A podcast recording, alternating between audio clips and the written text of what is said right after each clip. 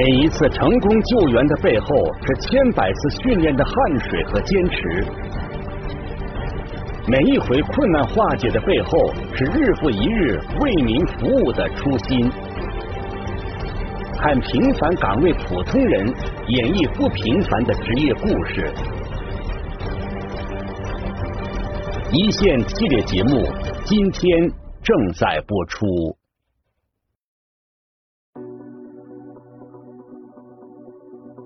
劳动纠纷各执己见，没有着落的医药费。这个人都不见你了，不见。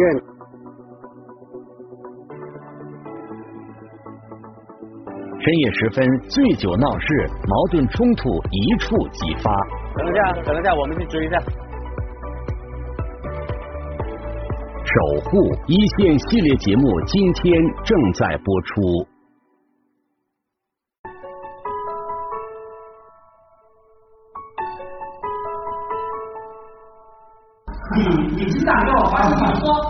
家属说联系你的人也联系不到，我电话都没有一个电话，包括我早上从早上都跟他在一起，有没有接的电话，也没有发到工程的消息，没有收到任何电话。我并没有想过你的老板，你将我老公弄去哪里？你想弄我老公，从来不是没有这个想法，就是生活真的太难了，压力太重了。后来经了解呢，这伤者的家庭还是比较困难的。啊，他一下子呢承担不了那么多医药费，他想那个单位想垫付一些，或者是说呃接下来的医药费要怎么处理啊，怎么给，协同司法所啊就想把这个纠纷啊做下来。他叫李振生，是广东省广州市公安局黄埔区分局云浦派出所的社区民警。这天一上班，他就接到了幺幺零的指令，要求马上处理一起纠纷。喂，你好。啊，请说。我这个有兄弟呢，从工工地上摔摔下来，的脖子呃摔断了。啊，这样那个包工头呢？啊。把他人呢拉到深圳那里去，我们从那边转院过佛山这边医院，他说就不负责任了。所以说，我报警了，请你们过来呃处理一下这件事。李振生赶到现场，和报警人初步沟通后。大致了解了事情的原委。原来，在辖区一个工地打工的谢某施工中不幸受伤，施工方将他送到深圳市的医院治疗。然而，谢某家人认为施工方不负责任，于是来到工地找负责人理论。负责人都不见你了，不见不见，他不不理我们了。那外包那个劳务公司的负责人，你有没有他的？要要要要他电话，他就是我需要外包那个联系方式的。他就说我以后我怕工地做完了找不到人了。啊。李振生马上联系了施工负责人，并和对方约定好一起到街道司法所进行调解。那现在上我的车，我带你去街道司法所那里。李振生将报警人带到司法所后，施工方负责人和谢某的妻子也陆续赶到。所以说，大家珍惜坐到一起的这个这个机会，好不好？友好的、这个平静的来协商，那找这个这个解决问题的方法。对于谢某家人的报警，施工方负责人表示不能理解。他们说，事情发生后，他们第一时间就把谢某送到条件较好的深圳的医院治疗。而且负担了医疗费用，但是谢某的家人却偷偷把谢某转到了佛山某医院进行治疗。原来这里治疗的好好的，你把他转走了，可能会对一些受伤的这些情况会加重，是吧？叫做二次转院，可能会之间啊中间会存在一些不确定的因素。谢某的家人却说，之所以把伤者转移到佛山治疗，主要是他们不太信任深圳这家医院的医疗水平。而且他们还拿出了一份佛山的医院做出的病情诊断，这份诊断和深圳的医院的诊断有很大差别。但是郑先生呢，当然他有他的顾虑，所以说那个你转院过程当中有没有增加加重病啊，有没有搞搞出新的问题来？嗯，你不相信你就是了解去了解，你怎么了解？如果你你你问我老公途中又发现什么问题了，那你去去去找去问。这不不关我的事。你的全方位再做一次检查，你只要愿意出钱。看到佛山的医院的诊断书，经过考虑后，施工方负责人勉强接受了谢某家人转院的决定。但是施工方负责人又在担心谢某一方会不会故意拖延住院时间，以此就住院费和护理费漫天要价。这里肯定是经过医生来鉴定，说能够出院呢，我们就出院；说可以出院呢，可能今天说可以出院，可能明天，可能今天就要走了。以后睡在那个病床里，你说谁想睡在那里呀？是不是啊？这个你不用担忧，就是要求你负责，我跟他负责把我我老公治好就行，就这么简单。啊啊，那个护理费，呃呃，罗先生这边说。嗯嗯，就这么简单啊。嗯，能不能请严厉一点的护工，或者是怎么样？毕竟来讲，我们的这种状经济状态啊之类的，也不是说特别的特别的好。慢慢去治疗，一步一步的走，就这样。双方僵持不下，李振生和司法所所长只能尽力调和。经过一番分析，李振生和司法所的所长认为。不管工地负责人还是谢某的家属，其实并不想把事情弄僵。目前的困境在于他们之间没有信任，一方担心对方漫天要价，一方担心自己的家人得不到合理的治疗。于是李振生和司法所所长决定将他们分开调解。对于施工负责人一方，李振生提醒他，工人在施工中出了事故，于情于法他都有责任负责到底。事情拖得越久，他的损失也就越大。而对伤者家属一方，李振生也耐心劝导，告诉他们应该保持和施工负责人的良好沟通，这样才能最大限度消除误解，尽快治愈伤者。最关键把问题解决了，把那个身体搞好了，然后呢，也能够省钱，争取省一点钱也是对的，是吧？大家都不容易。一番劝导后。双方的态度都逐渐缓和下来。看着双方握手言和，李振生松了一口气。最终呢，双方呢初步达成了一个意见，就是说，用人单位对这个伤者所有的医疗费费全部负责。另外呢，家属提出来就是护理方面啊，也给一些呃费用。那用人家用人单位也没问题。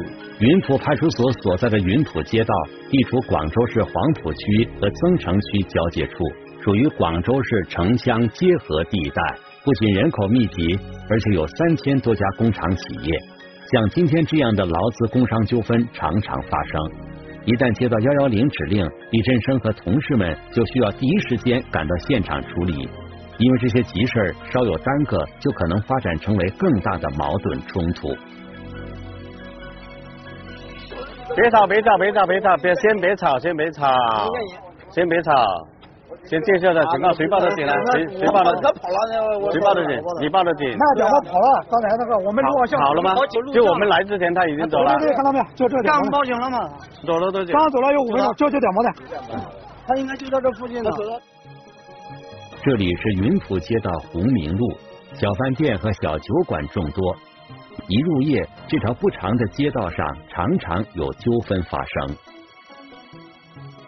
这几个男青年呢，准备在路口要离开的时候，来了一位喝醉酒的青年，他以为是他的朋友，叫他搭他走，但是呢。拍了门以后呢，原来认错人了。那对方你拍，当时他因为喝酒喝的太多，拍门拍的还是挺啊挺厉害的。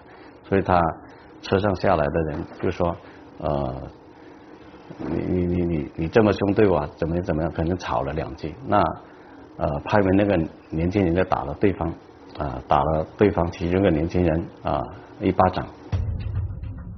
本来是一场可以轻易化解的误会，但是在酒精的刺激下，双方发生了肢体冲突。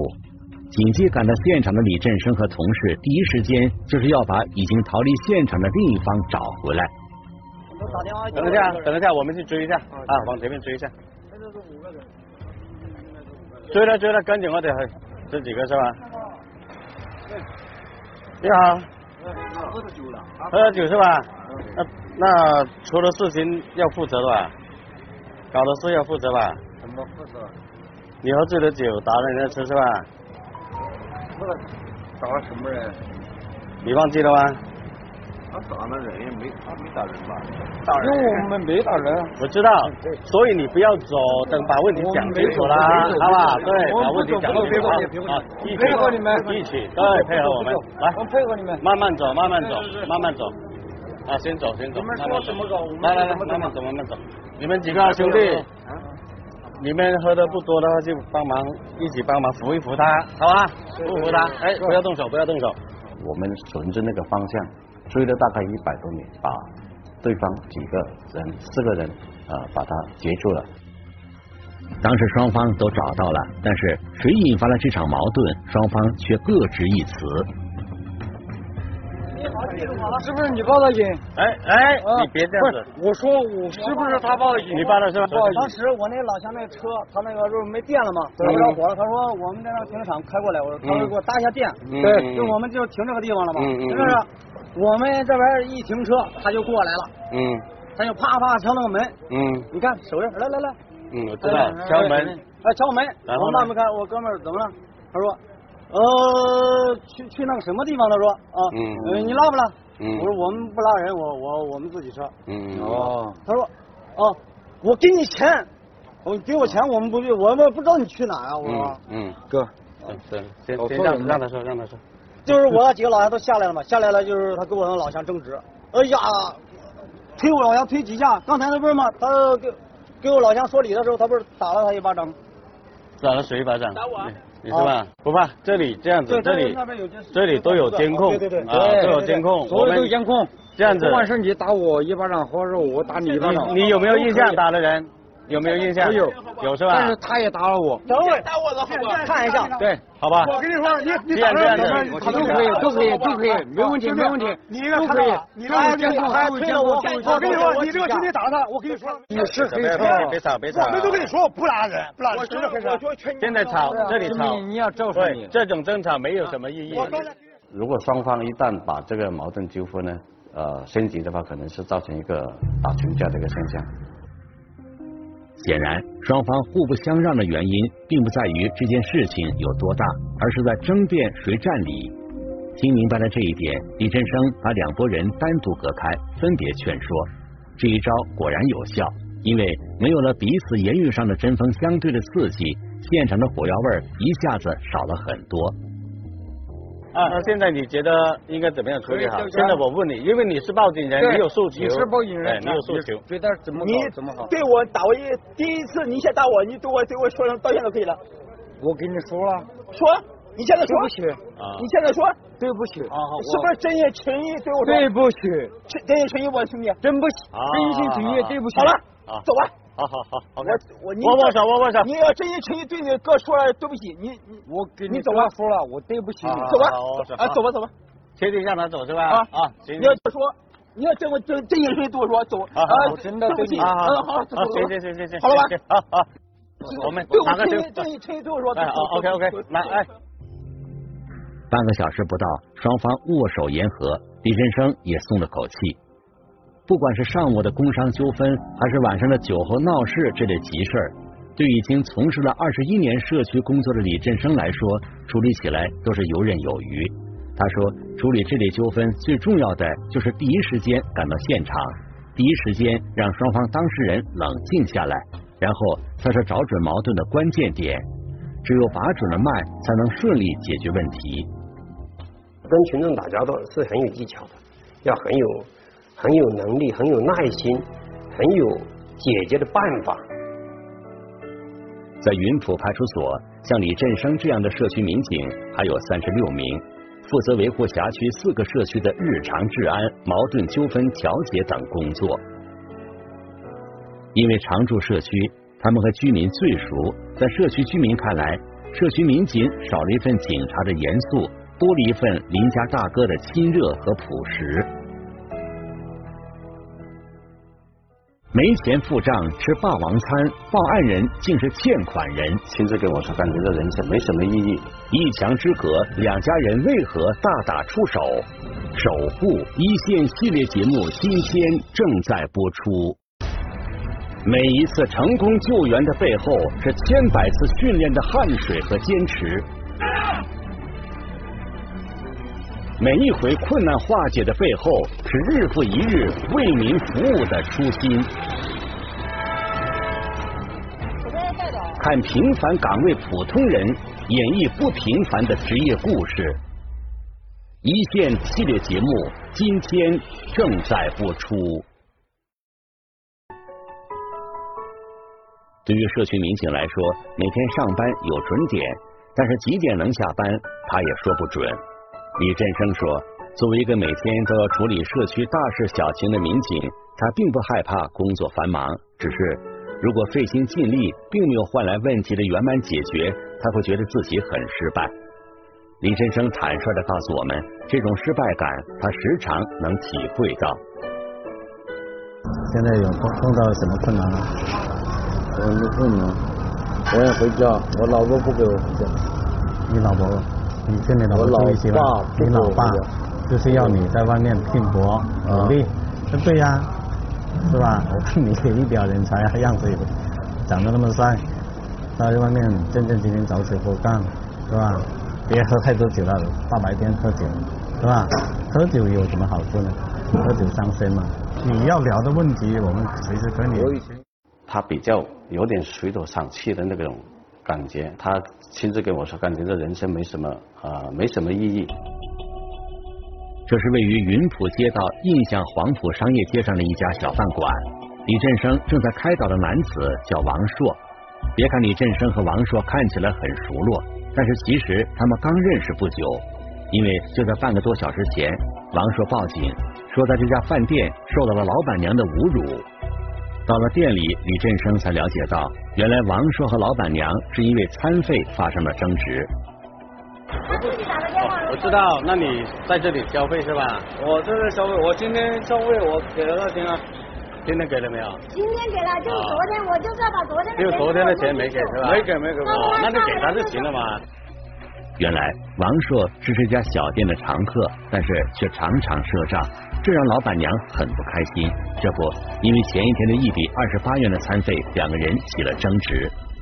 我们认识这么久了，认不认识的？以前二十八。之前呢，也就是一次要他最起码看了我有有有五五六次的钱，但是每次呢都给了。昨天晚上我晓得他老来的，今天来问他，他开始的时候他说他那个什么了，然后他就我说你支付凭证现在手机支付的钱都可以查得出来呀。啊。你的意思是以前也查过有五六次，但是后来都给了是吧？那那这一次差二十八。那是养成习惯了，养成习惯了，他自己没钱还要请人家吃，你的每次养成习惯了，因为我们这个也是小本买卖，是不是？你现在虽然是作为报警人，但是你你现在也不在理，他都是开门开店做生意的。微信没钱了，都一二十八都拿不出来。没有了，一毛钱都没有了，还有还有几毛钱，我怎么给他？报案人王硕一身酒气，显然在这件事情上并不占理。不过李振生并没有急于责怪他，而是尽量安抚双方的情绪，避免矛盾进一步激化。那所以我们处理这些警情时候呢，就是要有耐心啊，要有诚意啊，要给他一个机会。不是说你去的去了以后就觉得吃霸王餐，你就觉得呃你你你不对，就对他一通的批评，这样只会把他个人的情绪。更加啊打击，这确定没有是吧？现在我现在没有了，你拿我的手机。我说要不给我身份证，要不他要我的身份证，要我的身份证，要我的手机，我怎么行啊？这这东西不行的吗？嗯，是不是？我要找工作啊，拿着身份证，这个手机我要转账嘛，是不是？不可能全部给你吗？是不是？那打开你的微信看看。我和他说的再好的话都没用。那你觉得信不信得过他？就是信不过他，我的我 我让他压一压身份证或者手机二选一，给我压一个在这，我再交给他。不能压这个东西啊！那我觉得一台手机压在这，等下不见了，你的你你更烦了，有的时候是吧？思来想去，李振生又给老板娘提了一个建议：再信他一次好吗？再信他一次。我也记住你，我记住你叫什么名啊？他再信你一次，好吧？明天你。打了工，有了钱呢，就把这个账付了。以后呢，就是二十八元，四十八块我都还给他。不是说二十八块那么少，是不是？对不对？嗯。那你觉得可不可以？可以，我也可以。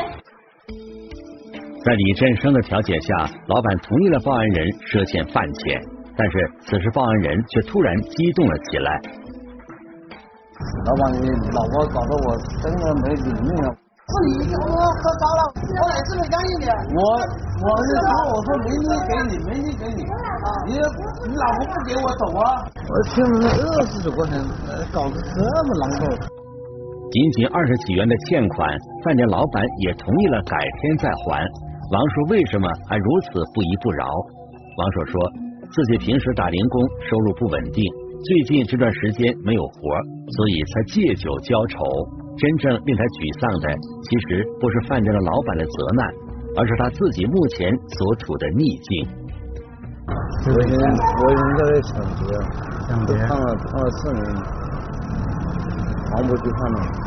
我知道啊，那你曾经有这样的经历，那你就更加出来要更加努力啊！不要我从来不抢不偷了，那肯定我也不抢不偷了，那肯定。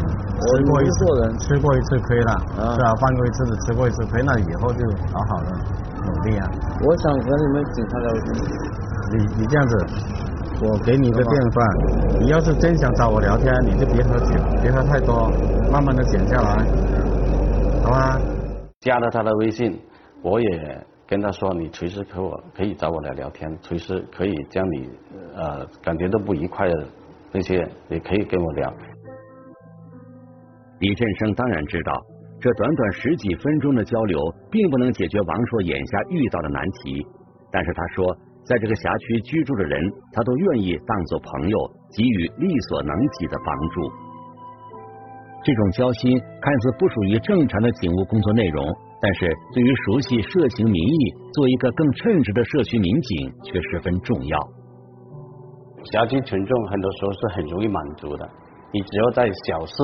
小纠纷、小困难啊、小利益啊、小矛盾的等等方面啊，只要你帮过他，你都可以将这些啊跟群众的距离呢不断的拉近，得到群众的信任跟认可。当然，也不是所有的纠纷当事人都愿意和李振生交心。这不，眼下他就遇到了一件让他倍感棘手的事。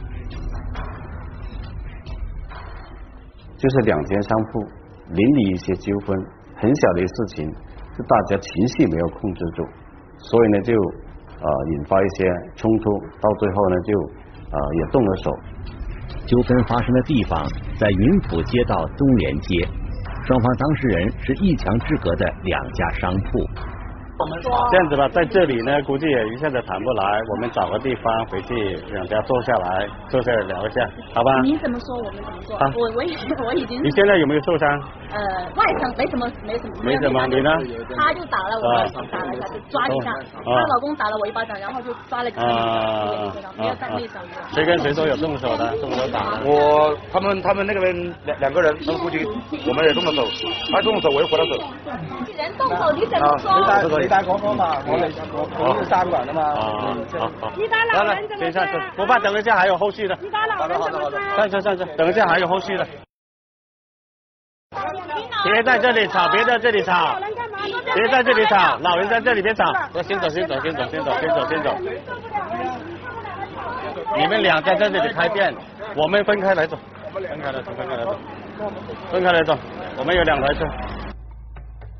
好容易把双方都带回了派出所，李振生才一点点了解到了事情的来龙去脉。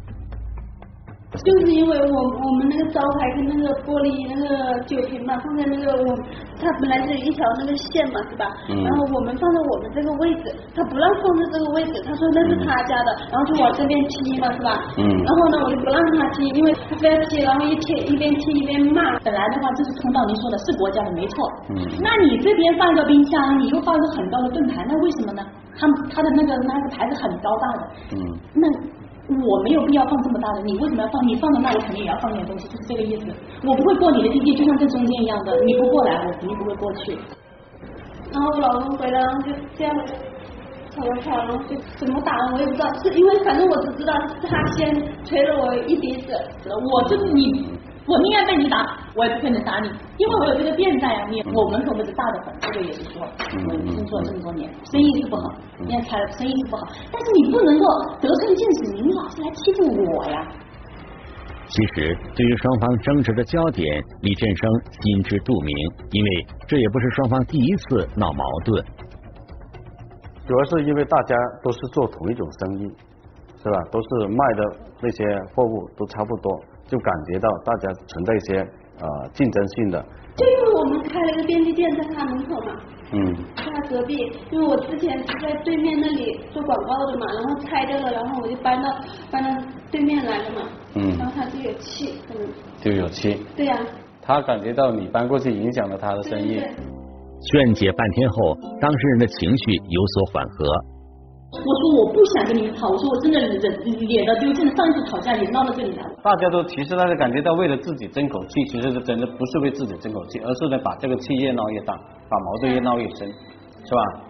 其实你现在你现在我我感觉到你现在感觉到自己也受了很大的委屈，是吧？但是呢你你都往往后退一步想想，对。我我决定听你的。好吧。趁热打铁，李振生又把双方当事人叫到了一起。本想着能就此和解，但没想到的是，话没说几句，双方冲突再起。他打我了，我打我，打我，打我妈。我我我觉得我妈是在劝架，但是呢结果怎么样了？不要被被被抓了，不然这样子，脸被抓了。我妈也摔过，头不舒服，不被打了一样，你怎么搞？我这样调解，我肯定是不希望这样调解的，没有意义的，因为有第一次，肯定有下一次。因为事情得不到一个最终解决，不过你今天说点真话，说人家好听的话。他他原来他们没有开的，我旁边开了一个四多店，开了一年多。你看有没有调查一下，有没有跟他吵过？可以叫房东来证明。他跟他现在来才不到两个月，他跟他旁边的那个另外一个两个了，就是他动手。我是这样指着，然后然后一锤锤过来，知道吧？大家都觉得大家很有理，其实呢，大家都是理亏的。本来很小的事情，把它越搞越大。哎呦，这个面子太大了，那我们组织在乎吃东西，知道吧？那个那个东西是我的，我们店里的财产，是我们花钱去做的。但是说没有没有说，如果说你觉得超过线了，你可以跟我说，叫我摆过去，没关系，这个正好有商有量的。问题是你不用算。了解现场，双方当事人剑拔弩张，拒绝继续接受调解。并要求公安机关出具验伤报告，按照法律流程走。早见面晚见面，你你如果是呃调解不成功，那这个矛盾不断的激发，最终呢也会酿成一些比较严重的后果。从李振生的个人意愿来讲，他并不希望双方的矛盾升级，但是既然双方都不愿意调解，他也必须尊重当事人的决定。通过一个晚上啊，通过这一次呃矛盾的升级，把它一下子解决，可能没那么容易。我们只能通过以后继续努力啊，不断的做双方的工作，最终把这个矛盾给化解。调解没成功，李振生的情绪有点低落。其实像这种没有满意结果的难事儿，隔三差五李振生就能碰到一次。对于已经工作这么多年的李振生来说，他经常自我解嘲的说，是因为自己的水平还不够，还要继续加强学习。但在采访中，李振生也真诚的和记者说，一个社区就是一个小社会，几万人住在一起，性格不同，利益不同，磕磕碰碰是避免不了的事情。想真正成为一个了解民情、知晓民意、贴近民心的优秀社区民警，其实要付出外人难以想象的艰辛和努力。直到今天，李振生也不敢说自己已经做到了这一点，还是要通过你多上门、多走访、多了解、多沟通。理财被骗，突然来电竟是陷阱。社区推广，你追我赶比业绩。守护一线系列节目今天正在播出。你这个这个有没有？啊有，我们一直都有有。你注你已经注册了？有注册的，有关注了是吧？反诈骗信息。这天上午，李振生来到辖区最大的一个劳务市场，推广广州反诈服务公众号。谈起到这里推广的由来，李振生说。云浦街道有三千多家工厂企业，所以年轻的务工人员特别多。这些年轻人日常就是车间宿舍两点一线的生活，涉世未深，与社会接触少，常常轻信手机上五花八门的成功学和投资理财信息，一不小心就进入了电信诈骗的圈套。这几年虽然公安机关重拳出击，严打电信诈骗，但是电信诈骗发案量还是挺多。就在前几天，幺幺零就接到了云浦派出所辖区的一起报警。当天的出警民警就是李振生。嗯，今天来了，来了一个二十八万出来了，二十八万出来了，赎出来了，就相当于他账户已经是你自己赎的是吧？到期了吗？没到期的，没到期的，我那个钱都没到期的。对，还没到期，要到明年，明年三月份到期。那怎么会？那怎么会突然账户会回回赎回二十八万呢？想想那个期限会不会错？期限，反正期限要到明年，要到明年呃一月份你的是一年期的是吧？报警人王某说自己有一笔三十八万元的理财资金，结果下午接到了一个自称理财中心业务员的电话，编了一套说辞，让他把其中的二十八万赎回，并陆续转到了对方的银行账户上。骗子用通过各种手段诱骗这个李事主。把她转到对方一个账户，当转到这个资金转到四万多的时候，可能这个银行啊有一个自动的保护机制，它不让你转那么多钱了。那骗子又又引导诱导那个事主把钱转到微信，转到支付宝，直到转账过程被银行终止，当事人才意识到自己上了当。你的手机呢？现在手机呢？我帮你注册一个反诈服务号。这个有个预警机制，说不定这一次是通过这种途径骗你，下次还有其他的途径。是的，对，看到这个，嗯，来，我来，我来，我来操作。我们除了呃及时止付以后，我们及时的要跟他呃做个立案，然后再做进一步跟进，交给呃我们刑警呃这些专业的民警去呃跟进处理。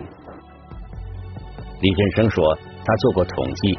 辖区的居家老人和在工厂务工的年轻人是遭遇电信诈骗的两大高危人群，所以他工作上一有闲暇，就会到社区和劳务市场推广广州市公安局开发的反电信诈骗服务公众号。当我们扫码关注了这个广州反诈服务号以后呢，就可以那学习识骗防骗的一些小技巧，预测到。骗子想通过短信啊、电话啊这种方式，准备对我们群众实施诈骗的之前，就有一个提前的预警，然后基层民警呢可以通过呃短信、电话，甚至是上门进行点对点的那个服务啊劝阻。你搞了吗？现在注册一下啊？哎，扫一个。现在的电信诈骗非常猖獗，扫一个，扫一个，我帮你注册一个。你要找工来这里找工作是吧？对啊。找工作之前，首先要防止被骗，这是很关键的。应该不会吧？哎，很难说，很难说。现在的骗子花样百出，非常的复杂。你注册了没有？没注册，扫一扫，扫一扫，我帮你注册。那一人拿一张，一人拿张，按照这个来注册。这个也是。我个人的粉丝排行呢，暂时就是我们单位啊，我们单位这个总榜这里，呃，暂时还是排第一的。呃，他觉得这个特别好，以后他自己就主动去吸粉了，所以，所以他的学习能力特别强在这里嘛。李振生说，他也清楚，这种扫街式推广的办法，并不能彻底杜绝电信诈骗。但是他认为，对社区民警来说，不管难事急事，而是像这种暂时看不到效果的基础工作，都一样重要。你只要踏踏实实去做，将来的某一天必然会看到成效。李振生只是广州市公安局众多社区民警中的普通一员，他的工作就是这些分布在大大小小上千个社区的社区民警的真实写照。正是这群无惧繁琐、不辞辛劳的社区守护者，支撑起了广州活色生香、烟火浓郁的每一天。